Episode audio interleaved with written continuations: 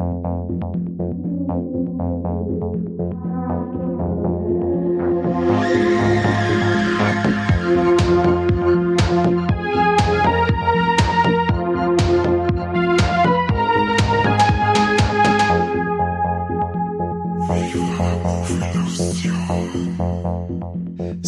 Servus und Habitiere zu einer neuen Folge Viva la Movolution Podcast.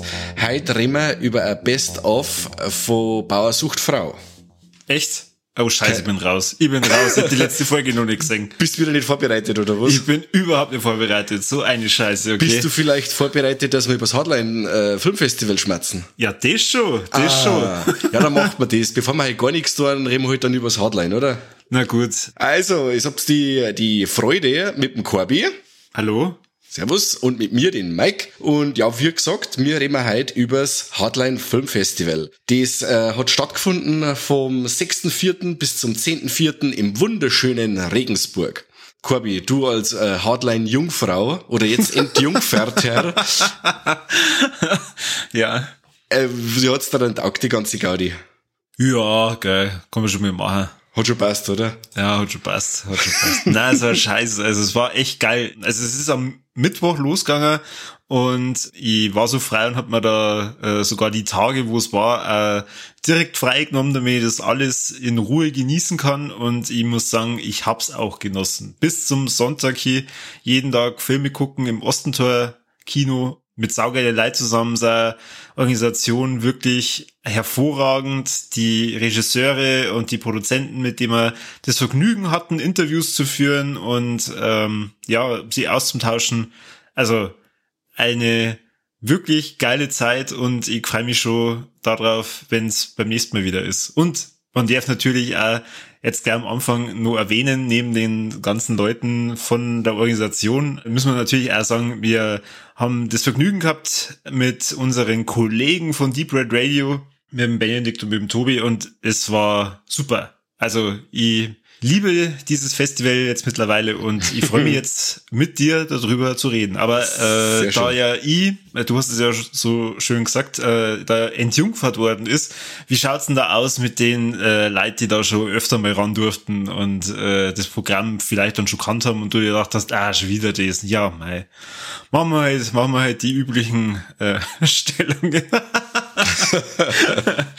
Kim, verzeih, wird's dir taugt? Äh, wieder voll super. Also das Jahr war ja wieder, also volle Auslastung war es ja nicht, das waren 75% Auslastung, aber es ist wieder so richtige Festivalstimmung aufgekommen.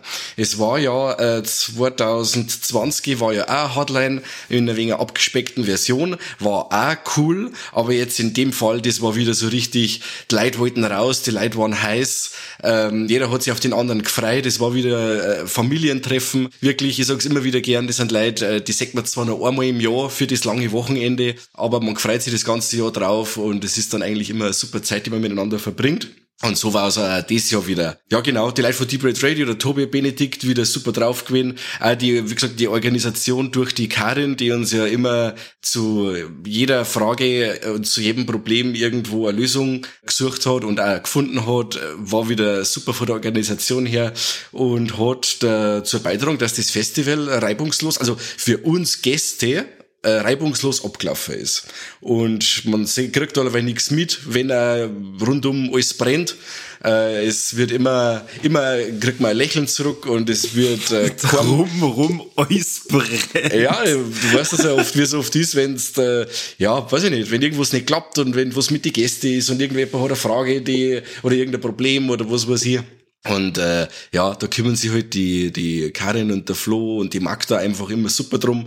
Und ja. Und jetzt sollte man vielleicht dann noch über den eigentlichen Inhalt des Festivals genau, reden. Genau, da auch sagen. Und zwar, wir reden ja hier von einem Filmfestival und äh, ja, wir durften uns einige Filme anschauen, Langspielfilme und auch zwei Kurzfilmblöcke. Was der Mike auch noch nicht erwähnt hat, das ganze Festival gab's nicht nur vor Ort im Ostentor-Kino, sondern auch vom, ich glaube, 16. bis zum 24. April in äh, Etappen online im Stream. In Etappen bedeutet, nicht alles, was äh, direkt im Festival gelaufen ist, ist dann auch am Ende gestreamt worden, sondern die Kurzfilmblöcke zum Beispiel sind fast komplett gelaufen. Also zumindest mit fast komplett meine ich, mir fehlt irgendwie immer noch einer. Also einer der, der Filme, den habe ich äh, dann äh, beim, beim Kurzfilmblog weil wir den zweiten direkt im Festival dann auch äh, einmal verpasst haben, den habe ich dann online nochmal nachgeholt. Da fehlt mir nur ein Film. Aber äh, ich glaube, wir wollen sowieso über alles reden, alles, was wir gesehen haben, oder? Genau, wir gehen das jetzt mal einfach ein wenig durch. Genau, was ich nur dazu sagen will, ähm, der Kani und ich, äh, der heute leider nicht dabei ist, aber der tatsächlich auch beim Festival dabei war. Und ja, einige haben nicht geglaubt, dass er kommt. Ja, das ist wie der Hase aus dem, aus dem Hut vom Zauberer, den haben wir nur so richtig rausgezogen, Kani. Unser Ass im Ärmel, genau. Ja, genau. Am Anfang haben sie gesagt, ja, okay, der Kani schaut aber komisch aus. Dann haben sie gemerkt, ach, das ist ja gar nicht der Kani, das ist irgend so ein Neuer. äh, irgendwann habe ich mir dann einen Namen verdient gehabt, glaube ich. Also Karin hat mich zwar zuerst nur anders genannt, aber ja. irgendwann hat es dann, nachdem ich sie dann ermahnt habe, dass ich gar nicht Florian heiße, sondern Corby. Zuerst war es der Hey, dann der Florian und dann der Corby. Genau, richtig. Ähm, dann hat's mir nur ein Bier ausgeschüttet und dann war aber alles gut. Ja, dann hat es sich verbrüdert. dann haben wir uns verbrüdert, genau. Ja, also das heißt, der, der Kani hat Teil gesehen, der Mike hat Teil gesehen, ich habe einen Teil gesehen, äh, wir alle haben aber miteinander alles gesehen. Deswegen können wir auch heute über alles reden. Und was ich vorhin sagen wollte, der Karl und ich hatten auch die Freude, von sämtlichen deutschen Beiträgen, die wir sehen durften, auch Interviews zu führen. Und äh, wir werden mal vielleicht äh, das ein oder andere Interview dann komplett veröffentlichen, entweder regulär oder eventuell äh, bei uns auf unserem Steady-Account. Deswegen da fleißig ja immer wieder hinschauen und äh, spicken, ob ihr dann da nur mehr zu diesen äh, Filmen von den Regisseuren hört. Und jetzt würde ich sagen, dann fangen wir einfach mal an. Mike, was war denn der erste Film, den wir genießen durften? Also zuallererst hat der Flo einmal eine saubere Einleitung gemacht, eine saubere Begrüßung. Äh, und nachdem ich zwei Stunden Einleitung gefühlt, gefühlt zwei Stunden Nein, Einleitung. Das macht er immer gut, der Flo, das macht er immer gut haben wir den Film The Retaliators gesehen. Äh, cool ist immer, wenn du dem Hardline in einen, in einen Film reingehst und kriegst am Anfang schon mal ein, ein Backerl mit coole Sachen, irgendwie so Gimmicks, äh, hat's gegeben bei Night of the Virgin zum Beispiel. Jetzt hier bei Retaliators hat es einen schönen Sackerl gegeben mit einem Cappy und einem, einem T-Shirt, das Gott sei Dank mal Gress hat, äh, paar Aufkleber und ein schönes Stoffsackerl. Dann denkst du schon, hey, ja, hm, was ist da los? Die werden hübsch überzeugt von einem Filmchen sein, wenn schon so äh, mit der Merchandise-Trommel rumhauen. Und ähm, tatsächlich war Retaliators ein wunderbarer Auftakt im Endeffekt ist eine Rachegeschichte äh, von so einem, äh, von einem Priester, wird eine der beiden Töchter getötet und der sind dann auf Rache. Das Ganze nimmt dann noch äh, gegen Ende hier einige Twists and Turns und geht ein wenig in die Richtung, weiß nicht, ob ihr nicht bekennt, von Mike Mendes The Killers oder den ähm, äh, The Loved Ones. Ja, und wer für, für Metal-Musik ein wenig was übrig hat, der hat mit der Band äh, Five Finger Death Punch äh, einige bekannte Gesichter gesehen oder auch den Tommy Lee von, jetzt weiß ich nicht, bei was für einer Band hat der gespielt? Ähm, mm, ah, scheiß der Hund auf, der Tommy Lee halt. Von Papa Roach, Nein, Papa Roach, der, der Sänger von Papa Roach hat dann einen Psychopathen gespielt. Ach so, ey, du hast nur gesagt, ey, das ist doch der von Papa Roach. Aber ja. Gedacht, ja, ich weiß, war ja Papa Roaches, ich kenne da Lieder, aber wie die ausschauen, Tatsächlich Five Finger Death Punch habe ich erst letztes Jahr oder vorletztes Jahr, ich weiß nicht mehr, wann nur Konzerte äh, gültig, äh, nicht gültig waren, erlaubt waren. Äh, vor Corona, also war es wahrscheinlich vor zwei Jahren, die habe ich nur live sehen dürfen und habe mir dann gedacht, oh schau hier, jetzt äh, packen die ihre ihre Schauspielkünste aus. Viel Dialog haben sie ja noch nicht gegeben.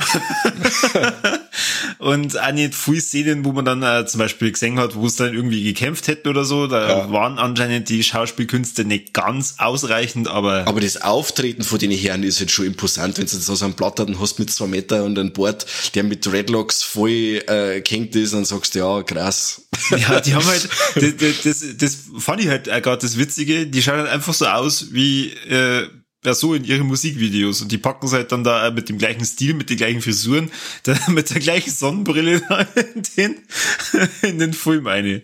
Ja, fand ich witzig. Ja. Und der Film hat mich auch überzeugt, muss ich sagen. Also es war jetzt nicht der große Wurf, aber so als als ähm, ja als äh, Vorspeise, sage ich jetzt mal, war Retaliators cool.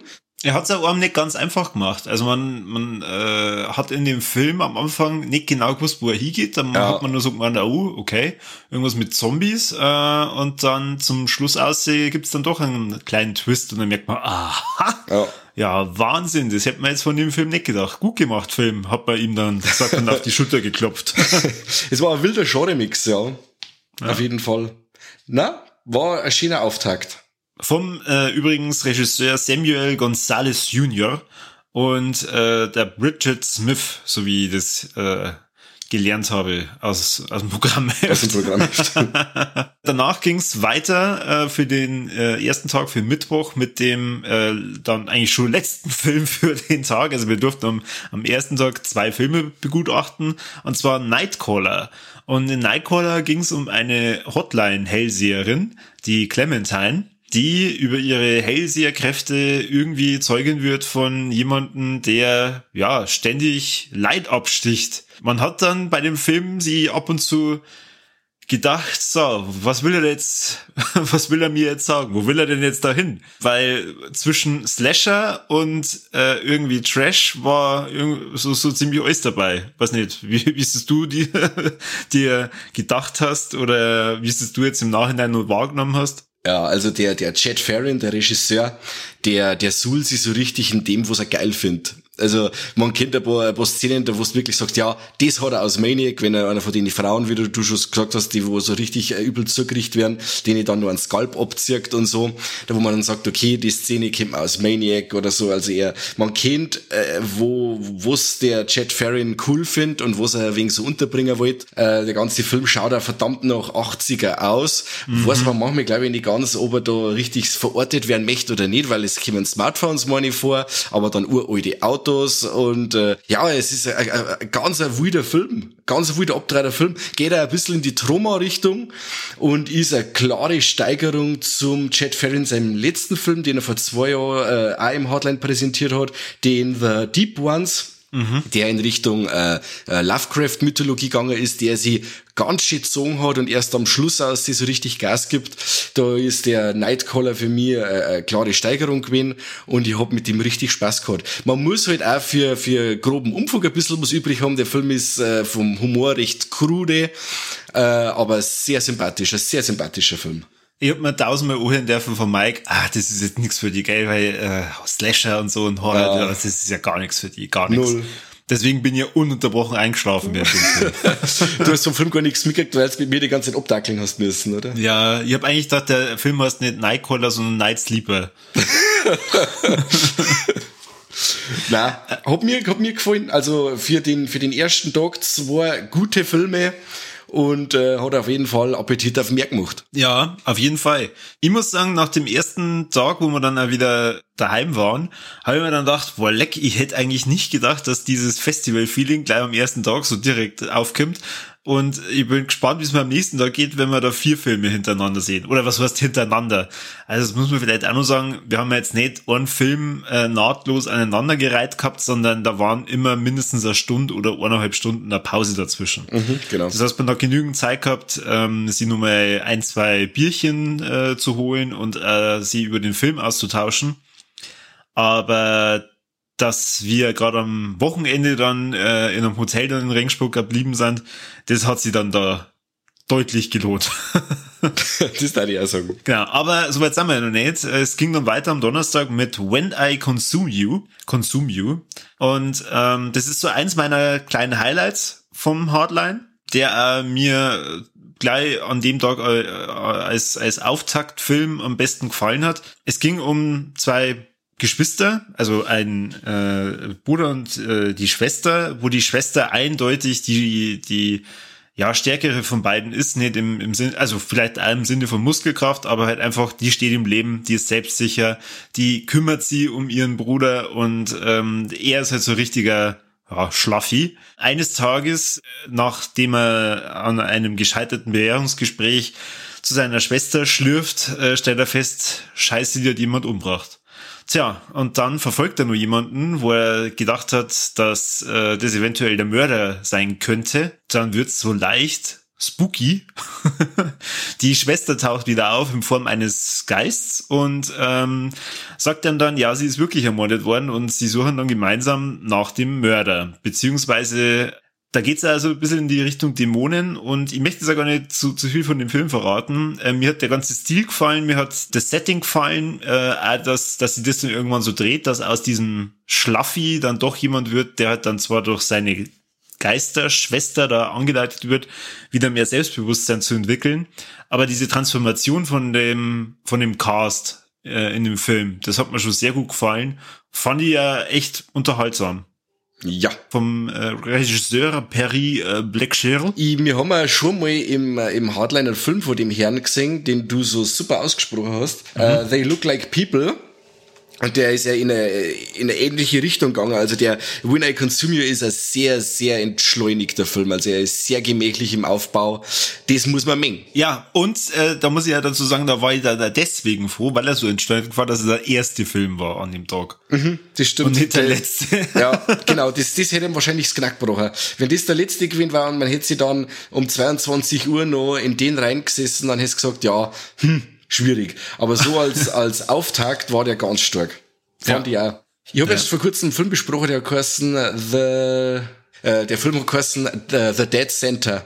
Und der hat mich ein wenig an den jetzt erinnert. Der, der Aufbau war ähnlich gemütlich äh, die, die äh, Fokussierung stark auf die Charaktere. Die Charaktere haben sich im Film stark verändert, haben eine starke Wandlung durchgemacht und äh, beide Filme dran am Ende komplett durch. Also der, der Winner Consumio, der beidelt die am Schluss nochmal so richtig her, weil ja. der dann mit einem Payoff daherkommt, mit dem hast du eigentlich so nicht, also ich hab mit dem so nicht gerechnet. Und äh, was du an was mir der Dämon erinnert hat, Sagst. das hat mich so dermaßen an Supernatural erinnert, ja, das ganz aus war. Der ganze Film irgendwie irgendwie an Supernatural erinnert. Also wenn es dann äh, gespannt, okay, es gibt Kind was Übernatürliches, aber die Dynamik zwischen denen zwei, die war schon stark irgendwie Winchester-mäßig. Jetzt nicht so. Ja, so ja wenn auf einmal der Sam und der Dino nur auftaucht, warten.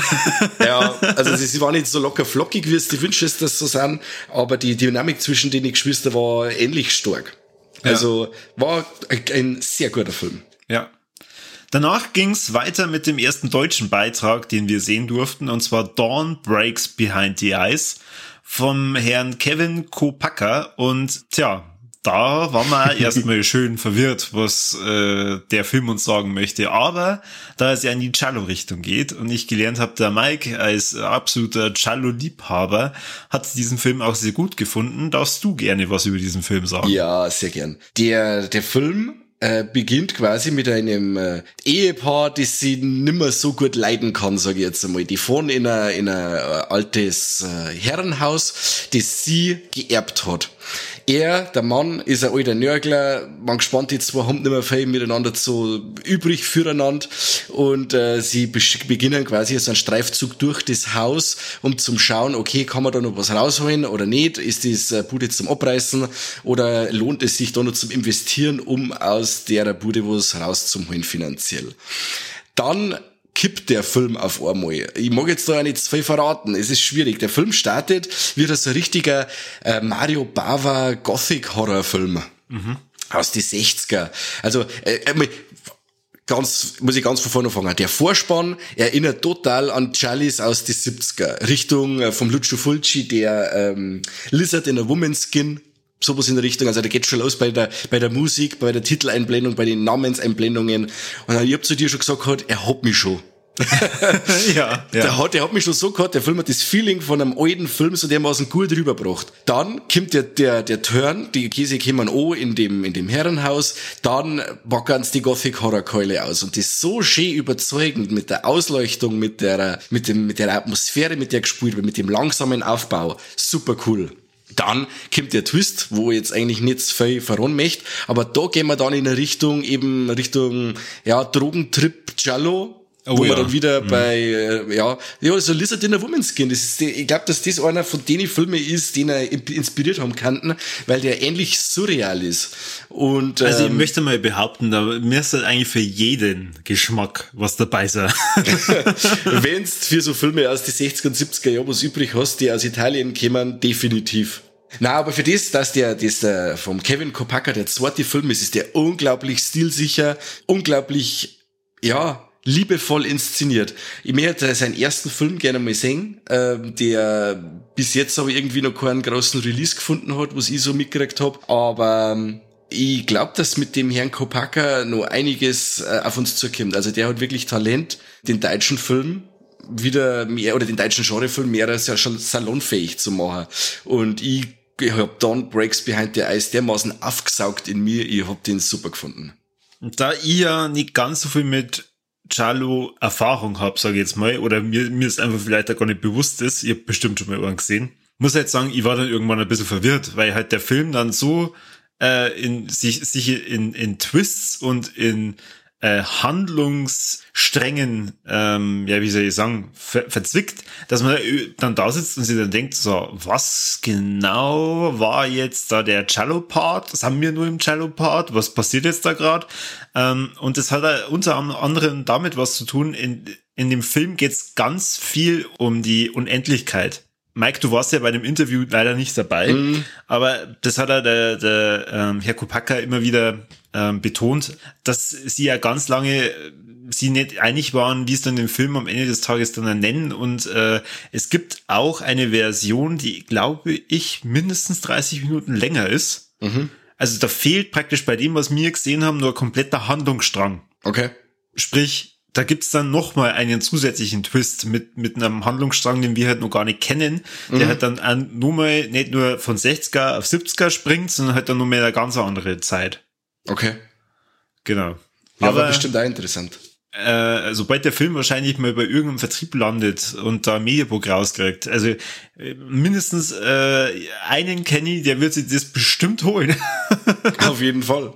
Auf jeden Fall bin ich da dabei ich muss auch dazu sagen, also der, jeder, der eher so in der, in der Mainstream-Richtung äh, unterwegs ist und eher lieber, ähm, ja, normales, herkömmliches Kino sekt, der wird mit Dawn Breaks Behind the Eyes massive Probleme haben, weil der, wie du sagst, sehr verwirrend ist. Er spielt sich nicht nur in verschiedene Zeiten ab, sondern in verschiedene Meta-Ebenen. Und der, ja, es gibt, glaube ich, für den Film als Zuschauer, wenn du den Film dir anschaust, keine hundertprozentige Erklärung, wo du da sechst. Das kann vielleicht der Regisseur Song oder oder ich weiß nicht, ob es euch gesagt hat, wo es äh, sein Plan da dahinter ist. Na. Aber man muss selber so viel eine interpretieren, wenn man mag, natürlich. Und äh, man kann da ganz viel rausziehen aus dem Film. Oder man sagt natürlich, okay, das ist so verwirrend und ich komme damit nicht klar. Kann ich auch verstehen. Ich kann es verstehen, wenn einer sagt, er kommt mit dem Film nicht klar.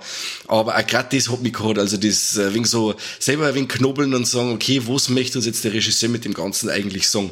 Und das fand ich total interessant. Und es man teilweise halt ein paar Szenen vor oder Bilder, die sind sehr beeindruckend und äh, teilweise ähm, sehr horrorlastig und das war auch ziemlich geil. Von dem her, wenn ihr die Chance habt, dass ihr da mal reinschaut, äh, dann macht's das. Also klare Empfehlung. Und äh, da kommen wir vielleicht dann auch noch gleich dazu sagen. Äh, wir reden ja dann später auch noch über zwei weitere deutsche Beiträge. Alle drei Beiträge, die wir sehen durften, oder sagen wir vier Beiträge, wenn man den, den Kurzfilm O auch noch mit dazu nimmt, oder null, hervorragend. Also für, für das, dass, dass ihr ja das letzte Mal ähm, Schlaf so sehr gelobt habt von ja. Michael Venus und da halt gesagt habt, ah, das ist halt äh, schon immer eine Seltenheit, dass da ein deutscher Beitrag dann dabei ist, der dann am Ende auch wirklich gut ist, muss ja. ich sagen, also alle deutschen Beiträge, die ich da sehen durfte, hervorragend, wirklich. Ja wie gesagt, das waren diesmal gleich drei starke deutsche Beiträge und das hätte man nicht gedacht. Anfangs, der, wo die Ankündigungen kamen, habe ich mir gedacht, okay, ja, jetzt übertreibt es einmal nicht, Freunde. Gleich drei deutsche Filme, was ist denn los? Das kann ja nicht sein, dass die alle drei Hardline-würdig sind. Äh, waren's aber, definitiv. Also, ja, das deutsche Genre-Kino ist nicht tot, es ist nur, man muss halt nur ein bisschen suchen. Ja, ja. Übrigens, der Film äh, Dawn Breaks Behind the Ice ist auf, äh, auf dem vierten Platz gelandet äh, vom Publikumsliebling. Zu Recht. Naja, ich hätte jetzt gerade erwartet, dass du sagst, was, der Chalo, der müsste eigentlich auf Platz eins sein. Na, weil ich, wie gesagt, ich kann es verstehen, wenn man damit ein paar Probleme hat oder wenn er nicht ganz so zugänglich ist. Aber zumindest ist er in den, in den vorderen Rängen zum Finden. Danach ging's weiter, äh, nicht deutsch, sondern es ging in die Lovecraft-Richtung. Und zwar, wir durften von Mickey Keating Off-Season sehen. Und äh, ja, Lovecraft, denke ich jetzt mal, wird da auch sehr hoch gehalten. Zumindest habe ich da einmal ah, vielleicht so ein Schatten Cthulhu gesehen. Eventuell. Eventuell. Ähm, ja, ich kann es jetzt zwar umschreiben, muss aber sagen, äh, ich glaube, da bin ich auch nicht so extrem bewandert wie du. Ähm, ich habe zwar sehr viel äh, Lovecraft erleben dürfen, äh, erleben dürfen bei dem Call of Cthulhu, bei dem Spiel und hab mir dann da schon gedacht, oh Gott, krass, wenn die Bücher da sind, äh, versteht man das überhaupt? Aber äh, ja, Mike, was hast du von Off-Season dann am Ende des Tages mitgenommen und wie hast du ihn gefunden? Also Off-Season war mit uh, The Medium mein absolutes Festival-Highlight. Äh, kurz zur Story, äh, die Marie, die kriegt eine Nachricht, dass das Grab von ihrer Mutter zerstört oder geschändet worden ist und sie soll doch der Bitchen hiervon und soll da ein paar Formalitäten erklären.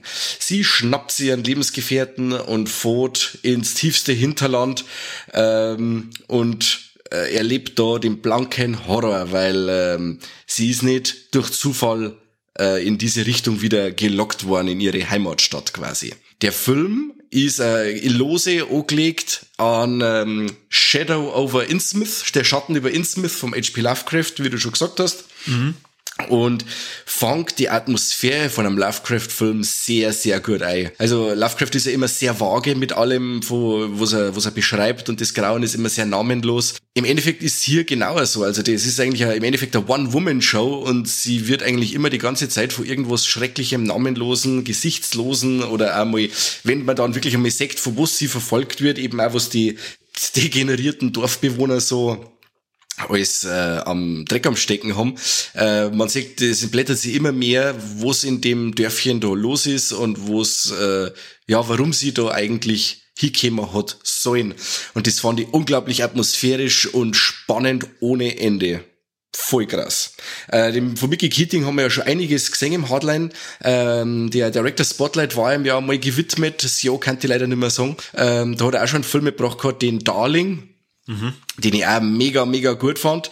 Und ähm, ja, Off-Season ist bisher sein rundestes Werk. Also wirklich, er hat ähm, so richtige Southern Gothic-Atmosphäre, wenn man dann sagt, okay, Palmen und so und alles ist wirklich im Nebel verhangen und man sagt, okay, fünf Meter weit und überall haben schiefe Grabstorne und äh, alles ist so weit und äh, die absolute Einsamkeit in dem Dörfchen. Also ich habe mich total verloren in dem Film und äh, die ganze Spannung, die sich dann immer weiter im Film aufbaut, bis dann am Schluss der große Payoff kommt. Ich habe mir gedacht, wow, sehr schön. Film, Film Kim über mich, Kim über mich, nimm mich mit. Äh, wow. Da muss ich sagen, bei dem hab ich geschlafen. Null verstanden, warum der in, in dem Festival gelaufen ist, weil er für mich die anderen Filme schon sehr äh, genrelastig waren und das war jetzt eigentlich Off-Season, wie du schon sagst, das war ja dann sehr rund. Nicht so direkt, klar. Ähm, so das, das Ende ist, ist sehr Lovecraft-mäßig und, oder was ist das Ende? Ja, halt so das Finale dahin. Aber äh, komplett von der Machart her, äh, von die von die Einstellungen, gerade am Anfang mit dieser Drohnenfahrt, mhm. die es da eingefangen haben, muss ich halt echt sagen, ich habe mir gedacht, ja okay, das ist jetzt eigentlich äh, normaler Kinofilm, den wir gerade sehen. Mhm.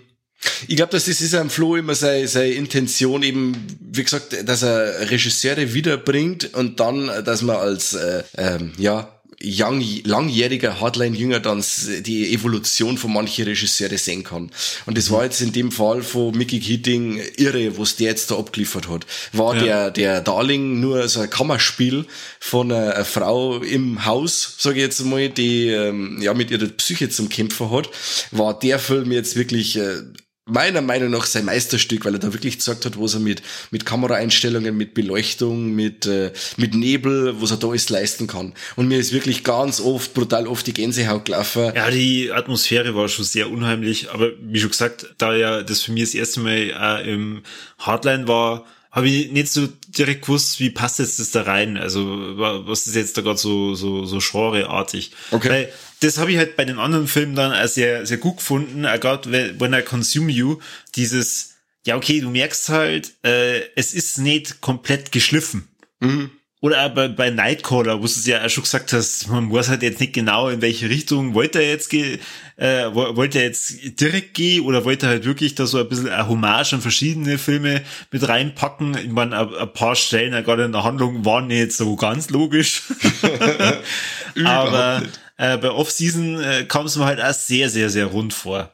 Ja, das gehört aber auch irgendwie dazu, finde ich. Also das sind so Sachen, ähm, das ist muss nicht immer alles so kantig sein. Es darf auch mal so ein Film sein wie jetzt der Off-Season, der wo wirklich äh, mit den normalen Sehgewohnheiten für, oder für die normalen Sehgewohnheiten ist, äh, während dann wieder andere Filme, die einen so richtig herausfordern. Also die Mischung macht's, finde ich, und das haben's wieder super hingebracht. Ja, ähm, dann schließen wir doch noch den, den Donnerstag ab. Äh, ja. Danach ging's weiter mit dem zweiten deutschen Beitrag und zwar von Lukas Rinker, äh, der Film Holy Shit oder mit dem deutschen Originaltitel Ach du Scheiße. Ja, ich meine, die Handlung ich erkläre es jetzt mal kurz, aber ihr werdet sie alle kennen, diese Handlung. Äh, man wacht auf in einem Dixie und ähm, das alle kennen. Ja, ja, man, man liegt, das, das Dixie liegt halt leider auf dem Boden von der Baustelle, ähm, die jetzt dann aber gesprengt wird. Der Arm ist mit einer Metallstange durchbohrt und ähm, man hat nicht mehr so viel Zeit, dass man jetzt rauskommt, weil man hört schon seinen Kollegen ähm, sagen, so, und jetzt nur noch äh, wie viele Minuten? 30 Minuten bis zur Sprengung?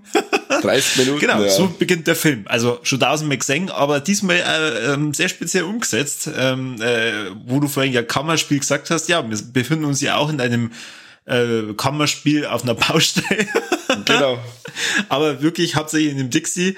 Und na, jetzt ohne Scheiß, also die Handlung und äh, die, wie man auf das kommt und wie so ein Film auch mit dieser Länge von, jetzt muss ich kurz mal spicken, es waren 90 Minuten, so mhm. viel Spaß machen kann. Ein deutscher Film, wo, wo, wo die, wo, wo zwischen oh, und äh, Lachen und äh, dann wieder, oh Gott, die konnte nicht hinschauen, alles dabei war. Und ich glaube, ähm, es war niemand in dem Kino, der sie da irgendwie gelangweilt hat, während der lief. Und es war der letzte Film, der um 22 Uhr dann losging. Ja, und das war noch so eine richtige Partygranate. Das ist das, wo wir gesagt haben, der Film, wenn jetzt äh, in der Mitte gelaufen war, war er verschenkt gewesen und jetzt da so zu später Stunde nochmal so ein Rausschmeißer, diese richtige Partygranate, ähm, war perfekt äh, positioniert. Und ähm, ja, also der Film war wirklich ganz toll. Meiner Meinung nach vielleicht zehn Minuten zu lang, weil es war hin und wieder waren ein paar so Sachen dabei, wo ich gesagt hätte, okay, so 80, runde 80 Minuten hätte den Film ähm, locker ausgereicht, aber er hat wirklich einen Ideenreichtum. Der Ideenreichtum in dem Film ist Wahnsinn. Also er spielte wirklich, wie du schon gesagt hast, auf engstem Raum in dem Dixie. Ja. Der Arm ist aufgespießt von unten nach oben. Äh, der, der, der, der, dies, der Baustall geht um durch die Tür quasi durch. Also er kommt da nicht raus. Er ist quasi gezwungen, sie in dem Dixie irgendwie bemerkbar zu machen oder rauszukommen oder sonst was. Und wie es das umgesetzt haben, war super, super gut. Und äh, es gibt ein paar, also ein paar Vergleiche mit äh, 127 Hours oder sowas. Da haben wir gar nicht weit weg, muss ich sagen. Aber das ist halt die, die beschissene Version von 127 Hours. Da muss man dazu sagen, ihr habt alle die Chance, diesen Film erleben zu können. Oh ja. Und zwar im September kommt ihr ins Kino. Deswegen ähm, Ausschau halten, wenn es heißt, ach du Scheiße oder holy shit. Man hat wirklich seinen Spaß. Also ich werde da auf jeden Fall ins Kino gehen, wenn der, wenn der dann läuft. Und ähm, der Film hat äh, eine, eine entsprechende Förderung bekommen, wobei da würde ich ganz gern äh, drauf eingehen, wenn wir dann über den, den dritten deutschen Film dann noch reden. Aber äh, eins meiner Highlights und äh, auch ein äh, ja mir hat's dann am Ende nicht ne gewundert. Ähm, es war jetzt nicht unbedingt für mich Platz eins vom, vom Publikum her, aber er hat tatsächlich den ersten Platz gemacht. Publikumspreis. Holy shit. Ich hoffe, ihr habt es dann vielleicht noch im Stream erleben können. Ansonsten im September geht's dann genau. bitte ins Kino. Unbedingt. Und wer Michaela Schäfer ihre Herzalnippeln wieder mal sehen mag, der wo schon einen Zug hat, der soll halt auch reinschauen. Und kein Internet. Was? Wer einen Zug hat und kein Internet. Okay. Wer gern die Münchner Freiheit hört, kann oh, ja. das passt auch. Und der hat dann einen Ohrwurm äh, fürs Leben, möchte ich fast behaupten. Der wird mhm. immer, wenn er Münchner Freiheit hört, an den Film denken müssen. Ja, äh, ja. ja, ganz toll. Äh, was ich auch noch sagen möchte, sagen wir, der, der, äh, wir haben noch einen, einen Darsteller dabei, einen, einen größeren, den Gideon Burkhardt, mhm. äh, den, glaube ich, kennt man nur als Kommissar Rex, der geht so dermaßen ab, der ist so drüber in dem Film, also eine wahre Freiheit, wo ich den irgendwie eher so zugekniffen in Erinnerung hab. Bei dem Film gibt er alles. Ja. Und äh, ja, er ist so drüber, dass er zu dem kompletten Film passt. Wer den äh, Herrn äh, Burkhardt nur aus Inglourious Bastards kennt, mm. stimmt. Also, der soll doch bitte dann Holy Shit auch nochmal als Referenz reinschauen. Genau, richtig. Also komplette Empfehlung. So, jetzt wird's für mich, glaube ich, ein bisschen anstrengend, oder? Ja. Weil äh, wir, äh, wir sind am Freitag angekommen und am Freitag äh, durfte ich den Tag äh, dann mit unserem anderen Viva la Move Illusion Kollegen verbringen und der Mike hat erstmal wieder ein bisschen Ruhe vor mir gehabt. leider, leider. Leider, ja. ja. Weil ich durfte dann mit dem Kani auftauchen am Freitag und im Hotel einchecken, dass wir dann bis Sonntag dann dort bleiben und hatten die die Freude, dass wir mit dem Film äh, Hall oder Hall, ich kann, also ich glaube, es heißt Hall, ja. starten konnten. Um was geht's in Hall von Francesco Giannini? Es geht um einen Virus oder ein, einen Virus-ähnlichen Erreger, der durch die Luft Leute zum Kollabieren bringt. Und ja, man, man sieht einmal eine schwangere Dame, die man dann verfolgt in dem, in der Handlung und eine junge Familie, wo die Frau den Mann verlassen will mit Tochter und das war die Handlung. Okay. Ich möchte tatsächlich jetzt gar, gar nicht so direkt auf den Film eingehen. Er war ganz äh, nett produziert. Also da äh, ähnlich wie bei Off-Season muss ich jetzt sagen, okay, äh, hat halt äh, sehr, sehr rund gewirkt bei, bei dem. Allerdings äh, es war für mich nicht ganz so extrem twisty und auch nicht so erschreckend. Es war ja, nett. Aber der Flo hat ja auch des Öfteren erwähnt, es wird Filme geben, die ja spalten. Und das heißt, da wird es dann was geben, das gefällt halt dem einen oder anderen und das andere eher nicht. Äh, wir reden ja später zu 100 Prozent noch über mindestens einen Film, wo der Mike und ich uns einig sein werden, dass uns der nicht gefallen hat. ja, ja, das war mein Nemesis an dem Festival. Ja, aber weiter geht's mit dem dritten deutschen Beitrag. Und ähm, da muss ich sagen, das ist eines auch neben dem Medium mein Highlight des Festivals und zwar Arboretum vom Regisseur Julian Richberg ähm, und es handelt sich dabei um sein Debüt. Wir befinden uns in Thüringen und verfolgen die Teenager Erik und Sebastian, die ähm, ja so ein bisschen als Außenseiter unterwegs sind.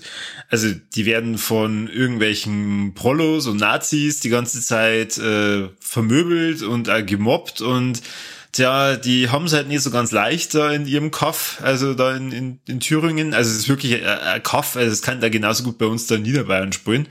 Und ähm, da ist halt einfach nichts los. Die zwei sind aber sehr gut befreundet und ähm, der eine möchte die ganze Zeit halt dem anderen verklickern, hey, das kannst du nur nicht gewesen sein, wir müssen irgendwas Großes machen, irgendwas Großes machen. Ja, und einer ist halt furchtbar langweilig, dann gehen sie halt mal raus im Wald und ballern da so ein bisschen mit dem Gewehr rum vom Vater. Ähm, und dann, ja, gibt's halt so ein bisschen Teenager ähm, Love Story nur mit drin und aber auch ein Monster und dieses Monster lebt im Wald und äh, verklickert dann einem von den beiden, und zwar dem Erik, äh, Alter, du musst, du musst jetzt was tun. Du, du musst das jetzt tun. Ich möchte das mal ein bisschen geheimnisvoll halten, sondern weil der, der Film ähm, hat mich in, in eine Richtung gewiesen, auf die ich anhand vom Namen nicht gekommen wäre. Ähm, es geht so ein bisschen in äh, die, die Richtung Donnie Darko, ähm, aber ein bisschen Poltergeist. Und ich muss sagen, handwerklich genial gemacht. Und zwar, wenn man auch bedenkt, dieser Film ist komplett eigenfinanziert vom äh, Julian Richberg. Also der hat wirklich das, das alles von vorn bis hinten selbst finanziert, äh, hat dann erzählt, wie, wie er das Ganze mit seiner Family da aufgezogen hat und auch der, der Cast, äh, der, der Cast, den wir in dem Film sehen, hat keinen Cent gesehen. Also die kriegen erst dann Geld, wenn der Film tatsächlich mal einen Verleih hat. Und also dieser Film, wenn der nicht äh, einen Verleih bekommt, dann läuft irgendwas in Deutschland nicht richtig. Weil ähm, hier möchte ich jetzt den Vergleich bringen zu Holy Shit, den, den ich auch sehr gut fand. Ähm, allerdings, als ich gehört habe, äh, dass Arboretum mit einem mit einer, ein, mit einer Eigenfinanzierung von 15.000 Euro jetzt nur um, um einen Verleih kämpft. Also der Julian weiß ja da gar nicht, naja, wird es überhaupt jemals veröffentlicht, also jetzt äh, abseits von, von diesen Festivals und holy shit, von Hessen eine äh, Finanzierung erhalten hat von 500.000 Euro.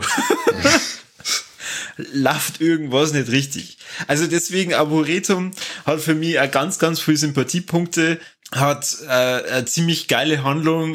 Ich kann verstehen, wenn es nicht für jeden was ist. Mir hat er sehr gut gefallen. Mir hat es also ein bisschen in, in, die Richtung Dark erinnert, auch wenn der, der äh, Julian Richberg äh, zu mir gesagt hat, na, an Dark soll es eigentlich nicht angelehnt sein, aber gut, er, er, er nimmt es mal als Kompliment auf. ja, weil die, die, er war schon sehr düster inszeniert. Also das geht schon, also Dark, äh, rein von der Ausleuchtung und so her gange die sogar mit. Also mhm. jetzt äh, vom Übernatürlichen her jetzt nicht so, aber so von der Ausleuchtung her gehe ich mit. Ja. Ist gar nicht, der Vergleich ist gar nicht schlecht. Und ähm, ja, also im Endeffekt ein richtig krasser Coming-of-Age-Film, den man ja absolut so nicht auf dem, auf dem Schirm hat. Und ähm, der trotz der gerade deswegen dann so überrascht, weil er so überzeugend ist, obwohl wirklich nur Laienschauspieler dabei sind und der Julian Richtberg hier seinen ersten Film abliefert. Also auf ganzer Linie äh, komplette Überraschung und ähm, ja, ich kann mit dir eigentlich mit der Lobhudelei nur anschließen. Also wirklich, wirklich ein ganz starker Film, der sich ganz viel mit Schuld befasst und Schuldabweisung und ähm, sehr ernste Themen behandelt. Ähm, naja, also äh, Laiendarsteller, der Oskar Böckelmann, der ja die, die Hauptrolle da spielt mit dem Erik, der ist jetzt nicht ganz so ein unbeschriebenes Blatt, zumindest okay. in Deutschland. Ähm, der hat schon bei einigen Filmen mitgespielt. Mir freut's, dass er dir auch gefallen hat. Ähm, du hast ihn ja, ja dann im Stream nochmal angeschaut. Ja, genau. Ich, ich glaube zwar im Kino macht er auch nochmal was anderes her, aber gut, ich meine, das ist bei fast allen Filmen so. Es wird nur jetzt äh, später in den, also mindestens einen Film geben, wo ich äh, dann er sagen wird, den hätte ich lieber im Stream gesehen als auf der Kinoleinwand, weil er okay. dann da doch sehr anstrengend war zum, mhm. zum Beobachten. Aber also Arboretum, ähm, wir, haben ja, wir waren uns da einig, also sowohl, sowohl wir als auch Deep Red Radio, wir, wir wollen da auch zumindest mithelfen. Ähm, wir haben ja ein paar Kontakte auch zu, zu verschiedenen Filmvertrieben, dass man da zumindest auch am Julian zumindest ein bisschen äh, was zuspulen, weil wenn der Film wirklich in der Versenkung äh, irgendwo untertaucht, das wäre mehr als nur schade. Ja, also Pandastorm, wenn das Herz, dann Arboretum auf den Zettel schreiben, unbedingt. Ja, ja, ja, ja, unbedingt, unbedingt. Vor allem, ich glaube, äh, der Julian Richberg hat da nur mehr äh, auf dem Kasten. Dann nach Arboretum, äh, der übrigens äh, Publikumsplatz äh, Nummer äh, drei erhalten hat, also der, der steht schon mal auf dem Treppchen, äh, zusammen mit Holy Shit.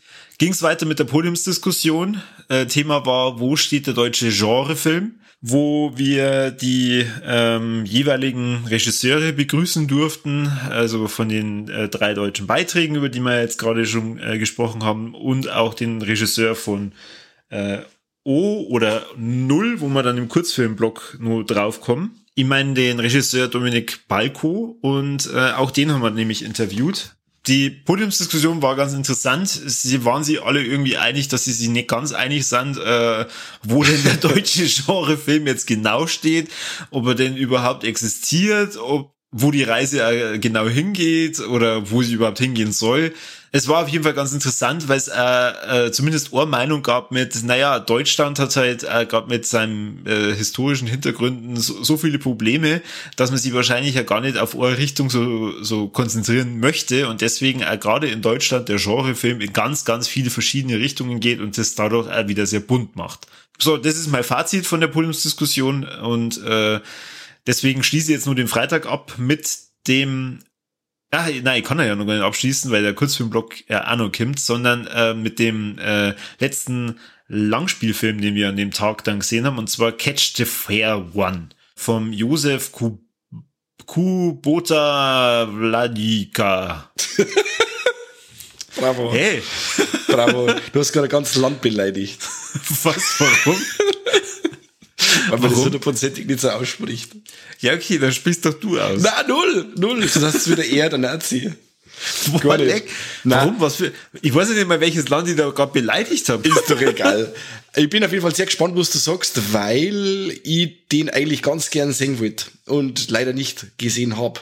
Hau raus. Also, ähm, es geht um eine Boxerin, die ähm, ihre entführte Schwester sucht. Also die, die Schwester ist von irgendwelchen Frauenhändlern oder, oder Mädchenhändlern entführt worden und äh, verscharrt. Zumindest geht die Protagonistin, äh, die Boxerin, davor aus und äh, begibt sich auf einen, ja, ich betitel es jetzt mal in meinen Augen Rachefeldzug und äh, schaut halt dass sie diesen skrupellosen, bösen Menschen auf die Spur kommt und äh, lässt sie dann da selbst entführen und ja, prügelt sich durch den Film. Na, also tatsächlich, es ist kein lustiger Film, weil ähm, die, das schon ziemlich krass dargestellt wird, wie die halt gerade diese äh, Mädchen dann da verkaufen oder auf den Verkauf vorbereiten.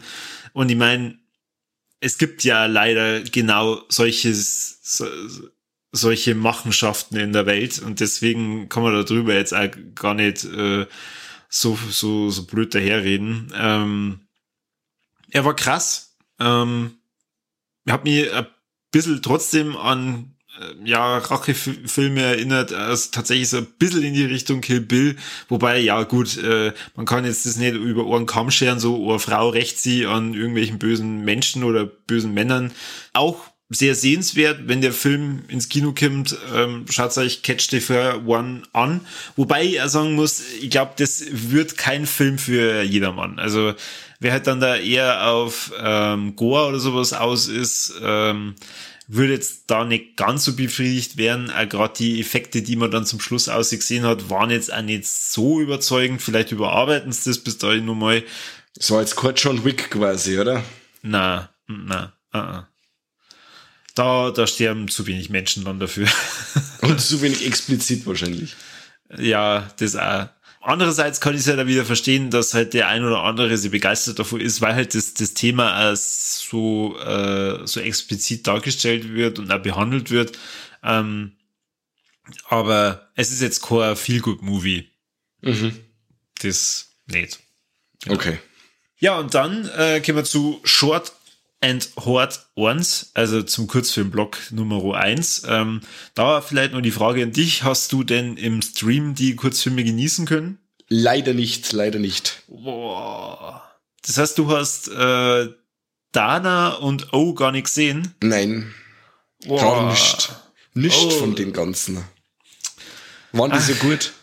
Die waren tatsächlich sehr gut. Also beim Kurzfilmblog äh, durfte man verschiedene Sachen sehen, ähm, zwischen äh, Horror, zwischen Psycho und äh, ja, nach, nachdenklichen Kurzfilmen, aber äh, das eine oder andere lustige kleine Filmchen war dabei. Und es war ein sehr bunter Mix. Ähm, O und Dana habe ich ja vorhin jetzt schon ein bisschen herausgestellt. O ist ein deutscher äh, Kurzfilm vom Regisseur Dominik Balko in O geht's um einen, einen Kreis. Punkt. Mehr möchte ich dazu gar nicht sagen und um das Thema Abhängigkeit. Ähm, wir haben äh, den Dominik interviewen dürfen und ähm, da, wie schon gesagt, werde ich ja dann auch noch schauen, wie wir halt das, das Interview so verarbeiten, dass es dann entweder in der Folge schon zu hören ist oder ihr halt dann auch ex exklusiv das Ganze dann mehr hören könnt, eventuell über Steady. Der Dominik Balko ähm, hat davor schon einen Kurzfilm gemacht und äh, ich muss sagen, das war mit, mit Abstand, auch wie mir äh, Dana oder Dana auch sehr gut gefallen hat, der beste Kurzfilm, den ich in, in diesem Festival genießen durfte. Wow. Und ähm, auch hier wieder für eine deutsche Produktion, die äh, komplett auf Dialog verzichtet.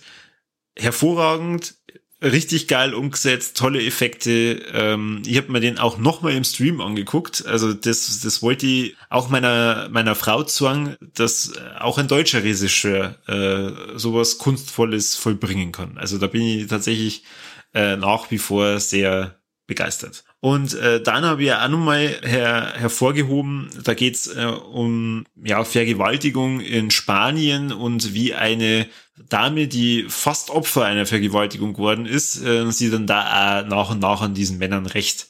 Die Regisseurin äh, Lucia äh, Segara war auch bei uns im Interview und hat äh, so ein bisschen über die, die Hintergründe von Dana erzählt, hat dann am Ende auch den Publikumspreis für die Kurzfilme gewonnen.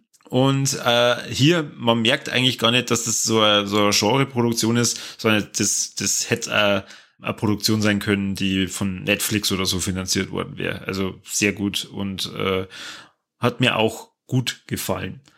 Genau, bei den anderen Kurzfilmen gehe jetzt auch nicht so genau äh, drauf ein, äh, war auch das ein oder andere sehr gute Filmchen dabei, auch unter anderem Verbidden, wo wir auch den äh, Regisseur interviewen durften.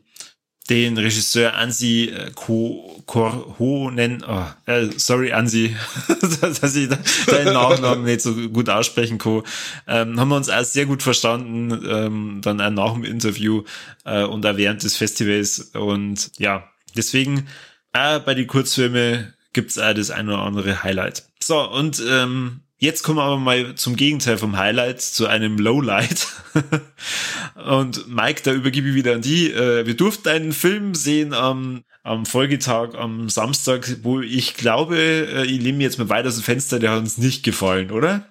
Na, na, überhaupt nicht. Also er, er fängt so stark an, mal davor abgesehen, also man freut sich, was Samstag und jetzt starten wir nochmal in so richtig geile zwei Tage und Aporia, den hauen wir uns jetzt eine, der kommt aus Aserbaidschan und der wird so richtig cool, auch mit Zombie-Thematik und, und, und. Und was haben wir gekriegt? Ja. Ja. Aporia aus Aserbaidschan.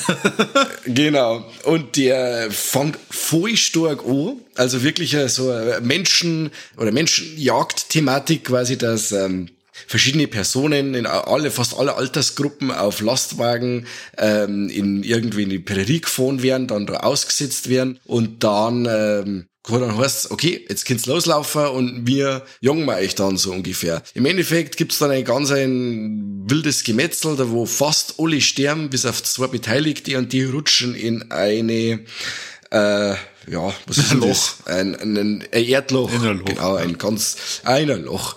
Und da kommen sie nicht mehr raus. Zuerst ist das Loch ja ganz gut, weil er sich da ein wenig ver verstecken können oder Hand aus dem Blickfeld, eher eine, eine Peiniger. Aber sie kommen dann quasi nicht mehr raus, weil das Loch recht tief ist und hat jetzt quasi, und ist ganz glatt. Man kann sich dann irgendwo festhalten und raufziehen. Okay, und dann bringen wir aber noch, weil der Film dann gerade 60 Minuten dauern darf, noch eine Zombie-Thematik mit rein, ähm, die da so reingeschmissen wirkt wie sonst noch was. Also da hat's wirklich, wie wenn es heißen hat, okay, der Film dauert 60 Minuten, was bauen wir jetzt noch ein, was, was momentan modern ist, was wir wegen gut verkaufen können. Weißt du was, Walking Dead ist voll im Kämmer oder ist voll gut im Laufen, da da war Zombies rein. Also mir ist es eher so vorgekommen, der Regisseur Rek äh, Revan hat irgendwie jeden Tag einen anderen Film geschaut und hat sich gedacht, hey geil, das bauen wir eigentlich jetzt doch ein. Hey Cast, kämpfst mal eine in das Loch, wir machen heute was anderes. Wirst doch noch ein wenig herin ähm, äh, also gut, er fängt mit einer richtig krassen Splitter-Szene an, wo einer in zwei Teile gerissen wird, wo man dann sagt, okay, dies, wenn jetzt so weitergeht, dann legst du mir am Arsch. Mhm. Aber im Endeffekt, sobald die zwei in dem, in dem Loch drin sind, verhält sie einer übersteuerter, äh, hysterischer, unlogischer und nicht mehr nachvollziehbarer als der andere. Zuerst einmal heißt ja, äh, oh Gott, jetzt wenn es regnet, dann, dann steigt das Wasser und wir werden ertrinken. Ein Tag drauf heißt ja, es regnet, juhu, dann treibt uns das Wasser nach oben. Was sagst sagst, ja, was? Also die sagen das nicht nur, es regnet dann wirklich und die sind am Anfang voll in Panik, voll, vor allem ja, sie, voll. weil sie sagt, oh Gott, ich kann ja gar nicht schwimmen, oh nein. Und am nächsten Tag regnet es da wieder und dann ist es voll cool, weil, ähm, ja, kann man rausschwimmen. Ja, und zuerst ist das Loch la oder fast la bis auf ein paar Astal. Da können wir dann eine super Feier machen. Ähm, das, wo, das, wo die ganze Nacht brennt. Dann regnet es aber wieder. Dann haben wir aber wieder Feierholz und können aber ganz einfach wieder eine Feier machen, obwohl alles in los ist. Also, ihr merkt, der Film ist ein bisschen, ja, kopflos, was das ganze, die ganze Inszenierung angeht. Er zirkt sich dann auch unglaublich, weil man im Kino die ganze Zeit sitzt mit, mit die Händen vor dem Kopf und sagt, aha, was macht's denn jetzt noch? Was ist denn los mit euch? ähm, genau. Wobei sagen muss, eigentlich ab also der, ab der Zombie-Thematik war es dann schon fast wieder ein bisschen amüsant, weil man das ja gedacht hat, ja, okay, stimmt. Jetzt ist eigentlich Hopfen und Malz bei den, bei den beiden eh schon verloren, dann Kim. Ja, und dann kann es auf einmal nicht mehr laufen, dann liegt's da und dann sag ich, ja, ich stehe halt auf und lauf, jetzt bist du schon, jetzt bist schon so weit und dann, ah, dann kriegt's da hier und, ah, am Himmels Willen. Nein, Aporia für mich das Lowlight vom Festival. Äh, ich mag jetzt dem, dem Regisseur ähm, gar nichts Victor, dem äh, Rec Revan es kann sein, dass er den mit wirklich brutal wenig Geld gemacht hat und mit einem Haufen äh, Enthusiasmus und Feuereifer, aber was dabei rausgekommen ist, ist meiner Meinung nach ein totales Ärgernis. Also der war nix. Ja, richtig. Danach ging es aber Gott sei Dank um einiges besser weiter und zwar durfte man dann Auf jeden Slapface Fall. sehen vom Jeremiah Kippel. Ähm, da bin ich mir ziemlich sicher, dass ich es diesmal richtig ausgesprochen habe. Ja, den hast du gut gemacht, ja. In Slapface ging es so ein bisschen in die Richtung äh, Hexe, äh, nicht Hexenjagd, sondern äh, Hexe als Freundfigur äh, eines ja, äh, Bezugsperson. Bezugsperson, richtig, eines heranwachsenden jungen Mannes, äh, also oder nicht Mann, das stimmt eigentlich nicht, der, der Teenager oder Kind was ist ein Kind, was ist ein Teenager, du hast Kinder, du musst es mir sagen. Nee, jetzt suche der Heranwachsende, weil ein Kind, äh, für das ist er dann doch schon zwei unterwegs und so, also ist er Heranwachsender, meine passt recht gut. Genau, also der, der Flo hat uns am Anfang nur richtig eingeheizt, weil er dann äh, kurz bevor der Film losging gesagt hat, ah, übrigens auch, und The, The Witch, vom Robert Eggers, der war gar nicht so gut und, und geht da von der Bühne und jeder steht da so, was? Was hat der gerade ja, gesagt, Alter? Hier, hier bitte Puh einfügen. ja. Aber Slapface geht da überhaupt nicht so richtig in die Richtung. Also da, da sind wir schon eher wieder so in der Supernatural-Richtung, finde ich. Also der Spaßfaktor war nicht ganz so groß, mhm. aber sagen wir mal, es ist schon so ein, ein bisschen äh, Jugendabenteuer, halt mit, mhm. mit Hexe und ähm, ja, also ein bisschen Family-Drama drumherum. Wenn er ein bisschen ähm, märchenhafter gewesen war, hätte ich gesagt, das war so ein Del Toro-Stoff ein mhm, bisschen, ja. wo die Monster im Endeffekt die Gurden oder die Bezugspersonen sind und nicht alles immer nur schwarz und weiß ja. ist. Im Endeffekt äh, der, der, der kleine, Brü also die Brüder, die äh, geben, also auf die sie kommt auch der Name her, die geben sie die ganze Zeit äh, oder abends gerne mal auf die Fresse. Da gibt, äh, schluckt einer dem anderen mit der flachen Hand ins Gesicht, um quasi, ja, wie soll man jetzt das sagen? Äh, so eine Erziehungsmaßnahme im Endeffekt, oder? Sie, bevor er. So Selbstpeinigung, so nach dem Motto, ja, okay, äh, ich, also Hintergrund ist, die Eltern sind tot, die sind gestorben beim genau. äh, Autounfall oder bei irgendeinem Unfall und der, der große Bruder, der ähm, wahrscheinlich schon über 20 ist, muss halt jetzt auf den kleinen Bruder aufpassen und äh, wenn halt einer von beiden irgendwas urstellt, dann peinigen sie sich halt dann gegenseitig über dieses Slapface Game, keine Ahnung, Ritual. Spiel. ähm, das heißt, wenn, wenn der eine dem anderen äh, Batschen gibt, dann halt andersrum. Und das geht halt dann so lange, bis wahrscheinlich einer aufgibt oder nicht mehr cool, oder keine Ahnung. oder bewusstlos ist. ja, und im Endeffekt kommt dann diese Hexe, die äh, eigentlich ultra kreislich zum Schauen ist und auch voll creepy ist, aber dann doch zur Bezugsperson des Jungen wird, weil die nimmt auch mal in Arm, die, die hört sie ob, was er zum Song hat und das ist irgendwie alles sehr, ja, er fühlt sich da irgendwie auch geborgen bei ihr und ähm, ja, und dass das nicht ewig so laufen kann, der von uns alle klar sein und dann spitzen sie da die ganzen Situationen zu.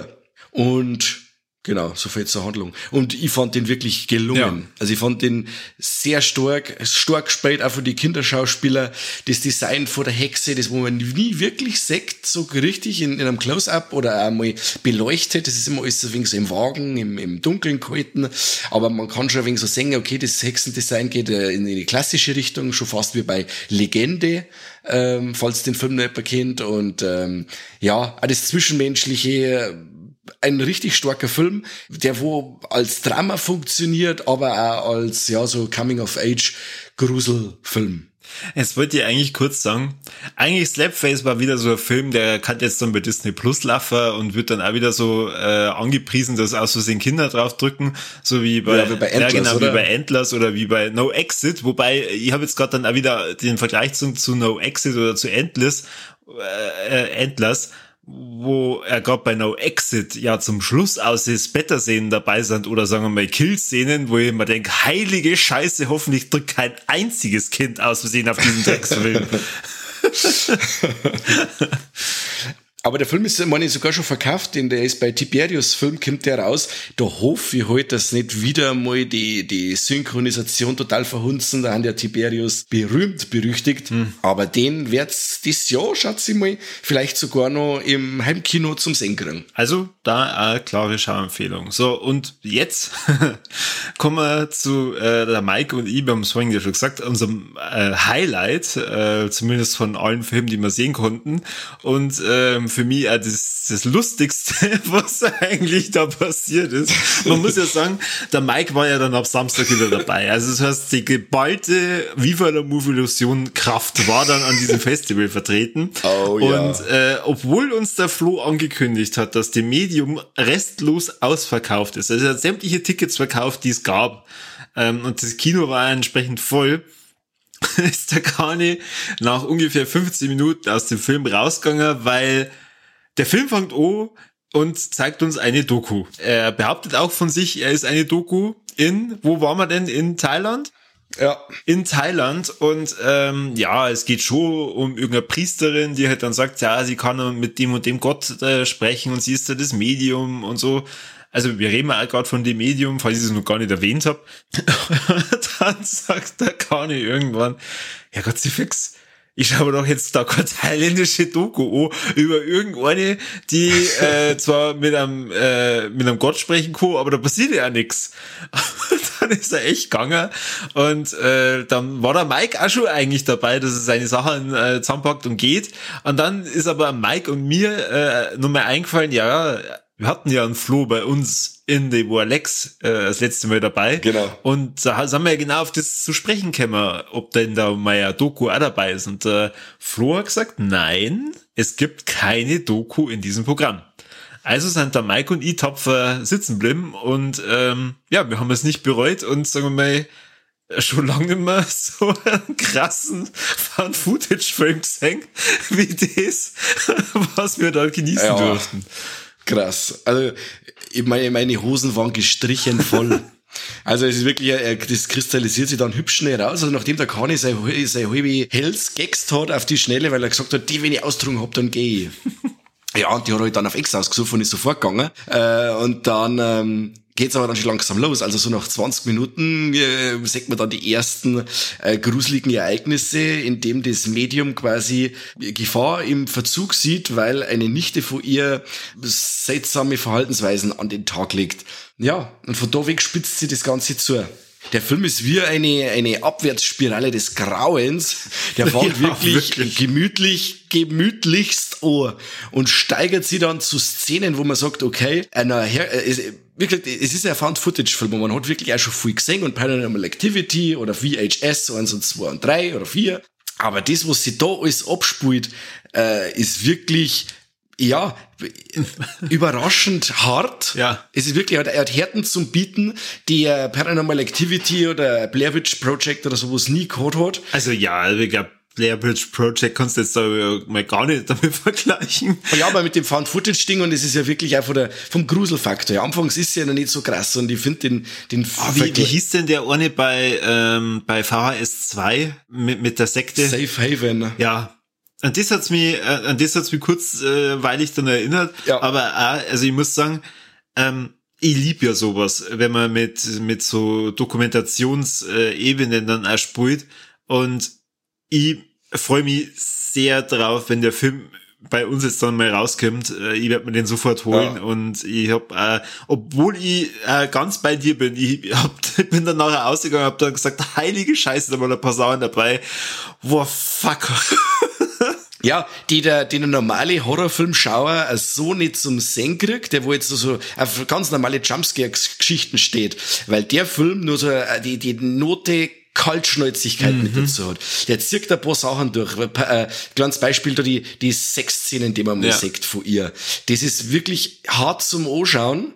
Äh, das mit dem Hund zum Beispiel. Oh, hart. Ach komm, ach Gott, oh Gott. Hart Und also ich mag jetzt nicht noch weiter ausholen, aber es sind wirklich Sachen dabei, die sich der Film erlaubt, die man in einem herkömmlichen, ja, Horror-Blockbuster jetzt so also nicht zum Sehen kriegt. Und das muss man absolut zugute halten. Und er wird ja zum Schluss aussehen, eine totale Geisterbahn des Grauens, wo ich dann wirklich gesagt habe, was wollt's man jetzt noch alles sagen? Also, extrem übertragen. Extrem, ja. Wahnsinn. Also du, du, du bist schon dann an, an so einem Punkt, wo du ja dann die, diese Nichte wenn du jetzt mal siehst, du denkst, oh fuck, was hat's denn jetzt schon wieder vor? Oder was, was wird's denn jetzt dann gleich machen? Und dann spitzt sie das aber an einer anderen Stelle nochmal so extrem zu und, und, und ja. explodiert in einem Saal. Und was nehmen wir denn jetzt noch alles mit rein? Und wen lassen wir denn jetzt noch alles äh, praktisch mutieren, in Anführungsstrichen? Und ja. wow. Was für einen Tod haben wir noch nicht zelebriert? Ach ja, verbrennen, ja, genau. dann verbrennen wir noch schnell. stimmt, stimmt, da haben wir noch gewitzelt, gell? Und auf einmal. Ja. Was werden jetzt noch alles kommen? Ja. Also wir waren auf jeden Fall dann danach draußen und äh, haben dann einen Kani und einen Benedikt von Deep Red Radio äh, gesehen, äh, weil äh, der, der Benedikt sie dann anscheinend dann dachte, ach, ach nein, stimmt nicht, der war beim, der war mit den anderen beim Essen und wollte sie dann, ja. dann nicht mehr reinsetzen. Aber wir waren uns ja da auch mit dem Tobi, glaube ich, einig, äh, heilige Scheiße, was haben wir denn jetzt da gesehen? Ja. Also, wie gesagt, er, er erzählt da wirklich storytechnisch nichts Neues, wo wir eben gerade beim Tobi sind. Das hat ja das, dem Film ein wenig angekreidet. Man sagt nicht wirklich was Neues. Es gibt viel Versatzstücke, die man aus verschiedensten Horrorfilmen, die man in den letzten 50 Jahren gesehen hat, äh, die feiert der ab.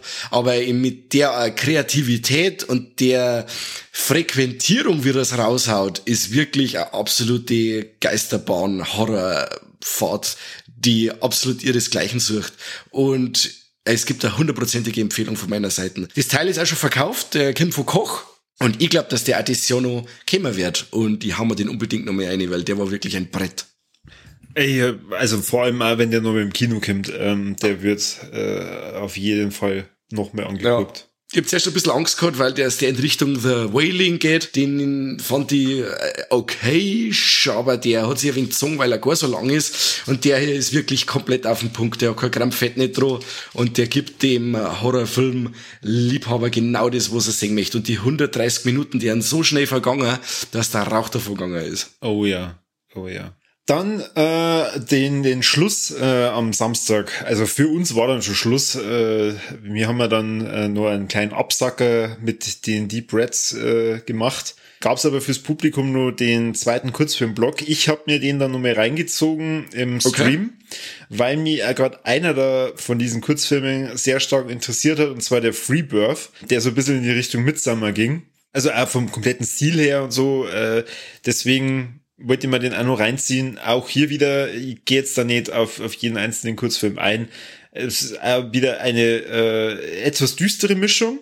Also nicht, nicht ganz so wie beim ersten äh, Filmblock, wo man dann einmal äh, laut auflachen ko äh, konnte, sondern da, da war es halt dann äh, wirklich so, dass sie der Flo anscheinend gedacht hat, so, und nach äh, dem lustigen Film, dem Medium, habe ich eigentlich jetzt nur mehr so richtige Horrorstreifen um, um die Ohren. Ja.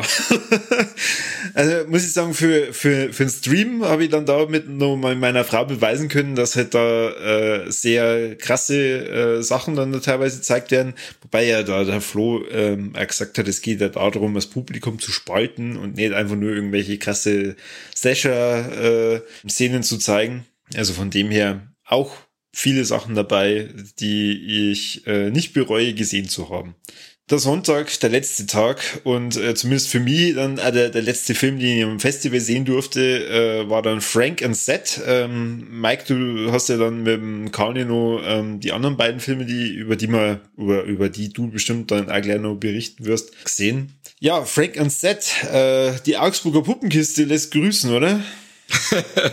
die Augsburger Puppenkiste meets Meet the Feebles und ein bisschen Braindead dazu. Mhm. Ja, äh, äh, ein richtig schöner, locker flockiger Film, der auch um die Zeit 13 Uhr perfekt positioniert war.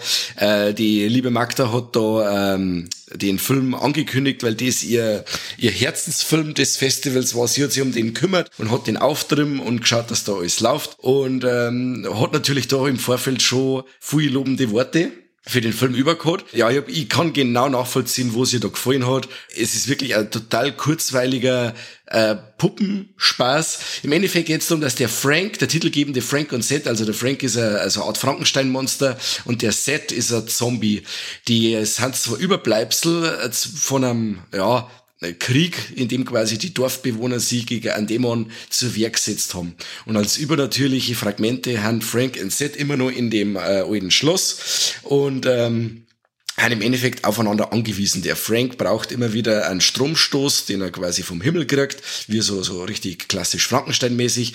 Und der Seth braucht natürlich frisches Gehirn, das ihm dann der Frank bringt im Endeffekt. Und wie es halt äh, so läuft, ist, bleibt das äh, Treiben von denen zwei nicht unbemerkt. Ja, immer mehr Menschen kommen in die, in die Burg, oder Menschen, ja, immer mehr Puppen, äh, kommen in die Burg und werden dann zerhackstückt und es wird am Schluss, also, also die letzten, weiß ich nicht, Schluss also die letzten 30 Minuten ist eigentlich eine, eine Splattergranate vor dem Herrn, also da geht's richtig ab. Gut, natürlich nicht besonders hart, weil ja das alles äh, so äh, Puppen sind, aber es muss da äh, Enthusiasmus und äh, wirklich ähm, Herzblut in dem Film drinsteckt, das merkt man in jeder Sekunde.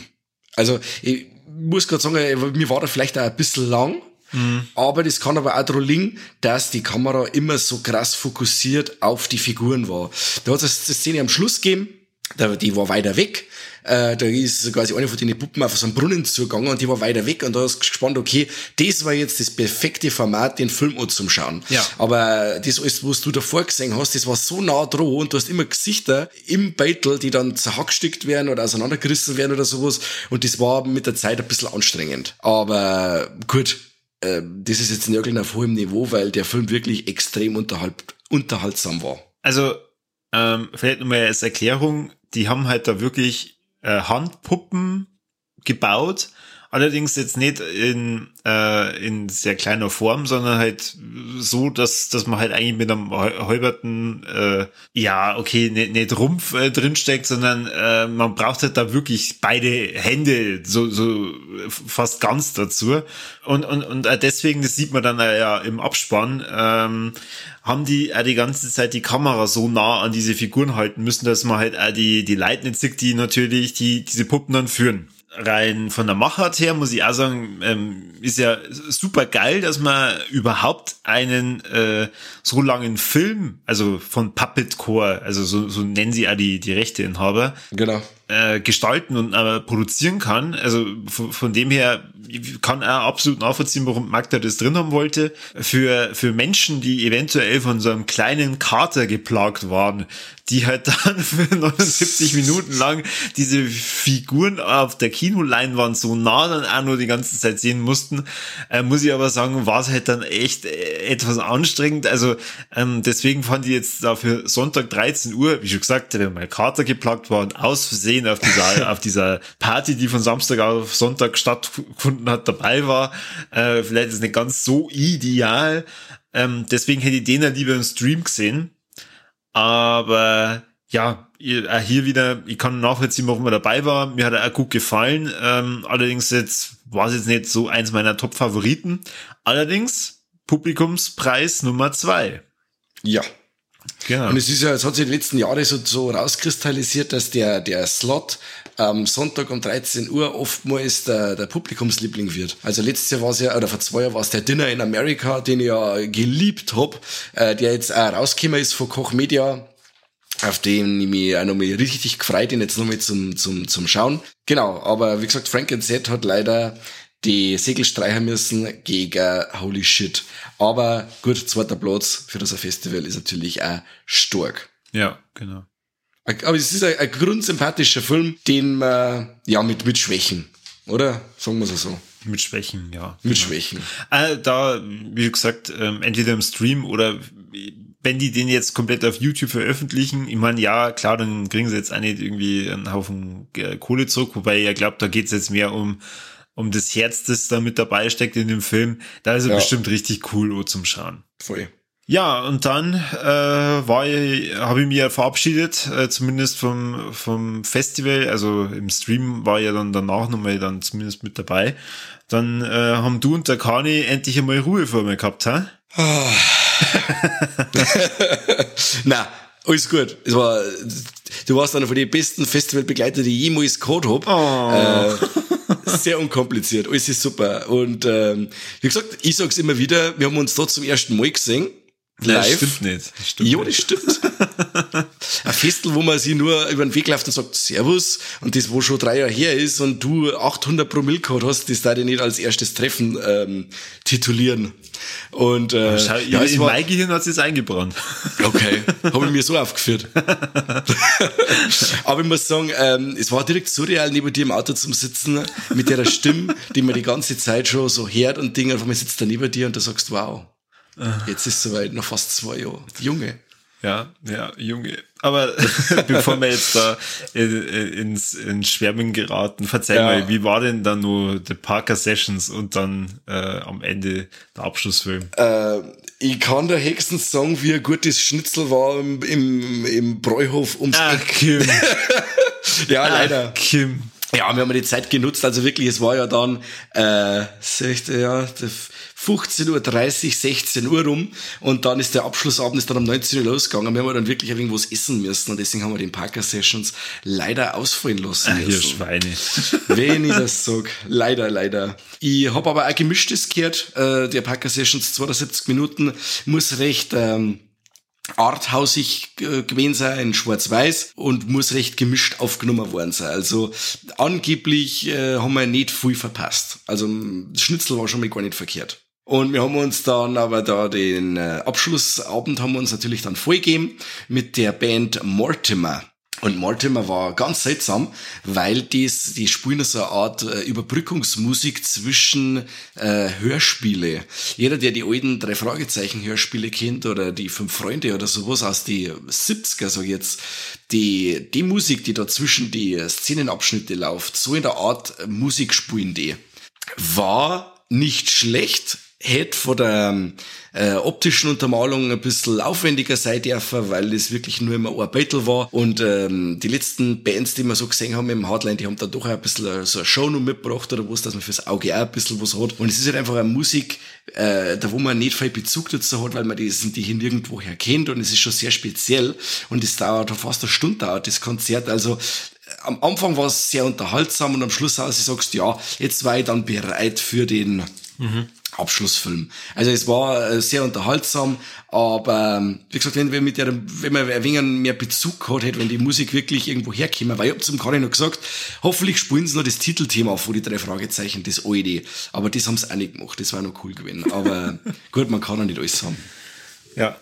Und dann haben wir uns den Slumber Party Massacre angeschaut. Von 2021.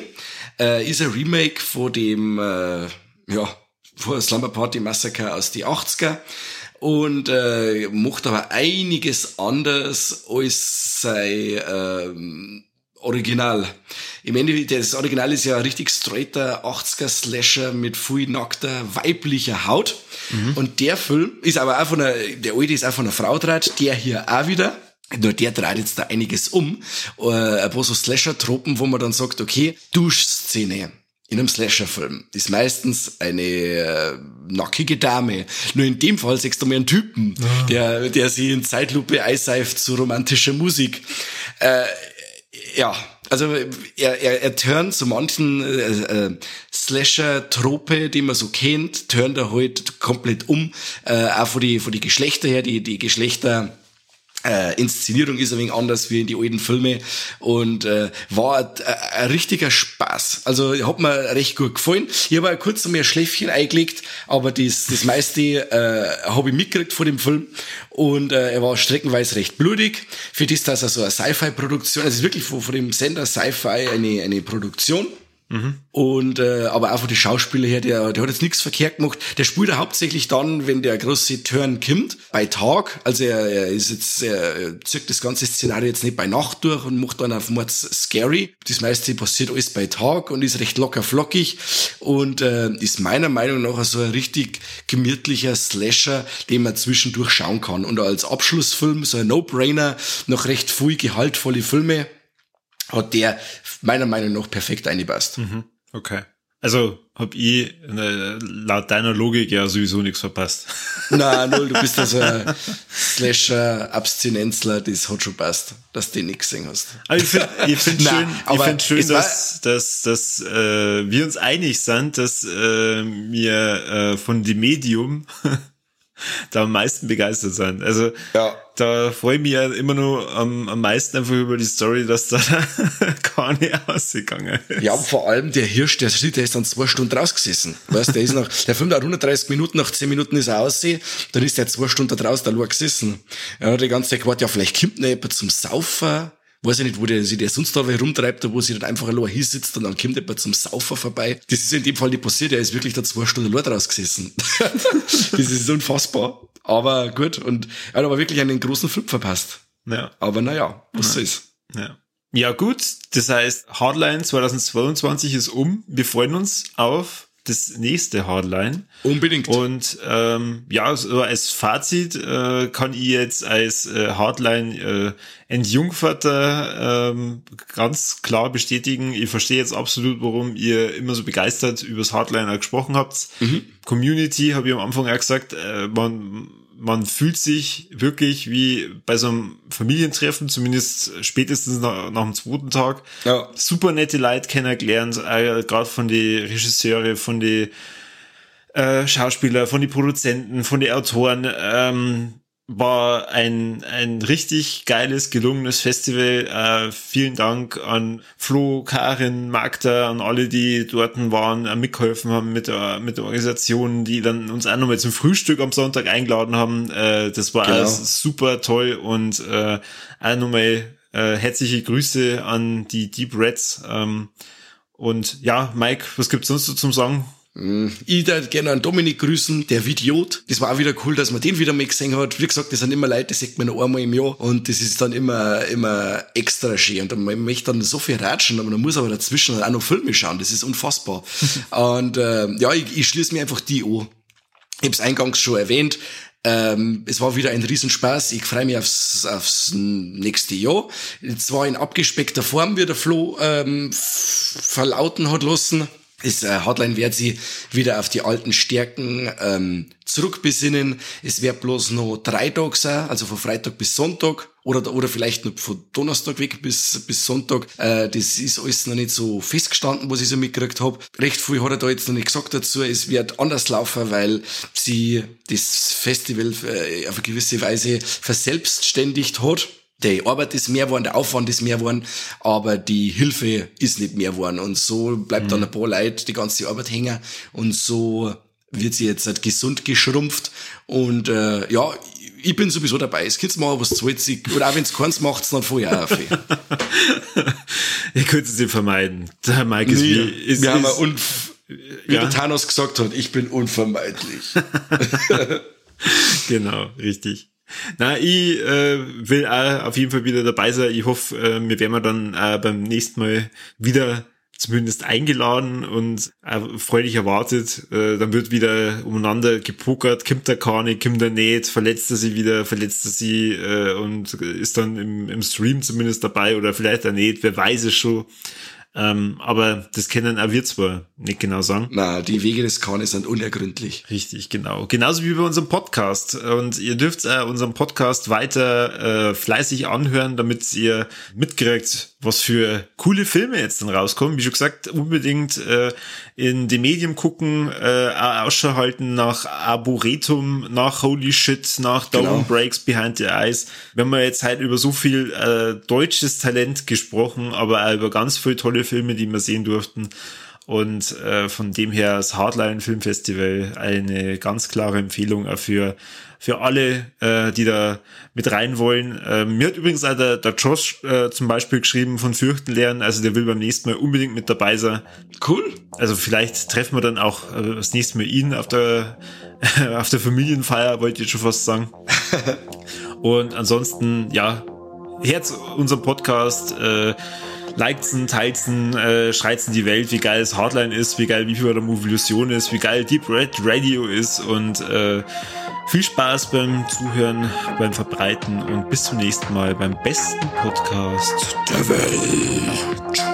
Servus, pfiat euch.